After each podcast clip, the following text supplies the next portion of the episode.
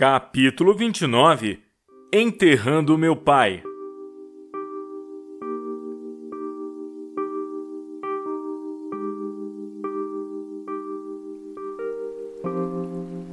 Eram 17 horas quando começou a garoar. As pessoas presentes ao enterro começaram a procurar abrigo. Alguns aproveitaram para ir embora.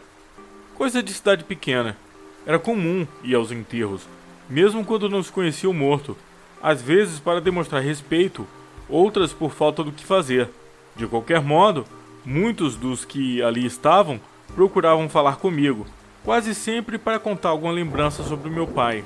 Léo, eu sinto muito, disse o Frank me abraçando. Tornei a chorar. Lembrei das conversas que eu tinha com meu pai sobre o velho Bulldog. Ele havia ficado feliz e até me elogiou por eu ter conseguido fazer amizade com o Frank. O que você precisar, Basta falar, Léo. Eu não respondi, mas continuei abraçado a ele, soluçando.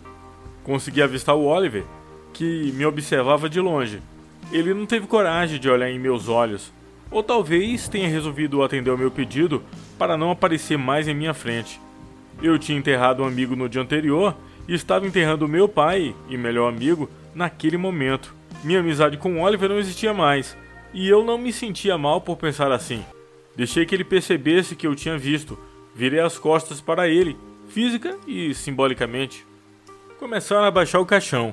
Olhei em volta e percebi que a chuva tinha espantado a maior parte das pessoas. Ficamos apenas o Frank, Dona Helena, os funcionários do cemitério que estavam baixando o féretro e eu. Até o padre tinha carpido o trecho. Léo, vamos embora? A chuva está aumentando. Perguntou Dona Helena. Pode ir, vou ficar aqui mais um pouco. Obrigado, Dona Helena, por tudo que a senhora fez. Obrigado, Frank, por ficar até agora. Léo, não esqueça, minha casa está aberta para você. Apareça, disse Frank de modo sincero. Eles sabiam que eu precisava de um momento a sós com meu pai. Fiquei olhando os dois se afastarem. A chuva ficou mais grossa, mas eu continuava lá. Rememorei a última conversa que tivemos ele terminou dizendo: Te amo, meu filho. E eu respondi: Te amo também, pai. Era um grande clichê, um tanto piegas até, mas não poderia ter sido diferente.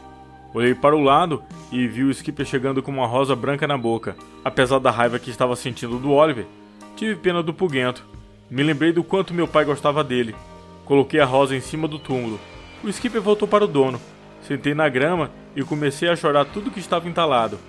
As lágrimas se misturaram com a chuva. Olhei na direção que o Oliver estava, mas ele havia ido embora. Melhor assim. A chuva não dava trégua. Eu precisava sair dali antes que ficasse doente, mas eu mal conseguia me levantar. Meu mundo tinha acabado. Eu ainda estava cansado do dia anterior e da noite mal dormida. Não me importava com a chuva, não me importava se iria adoecer. Queria acordar daquele pesadelo. Mas eu sabia que aquela era a vida real. Queria dormir e não mais acordar.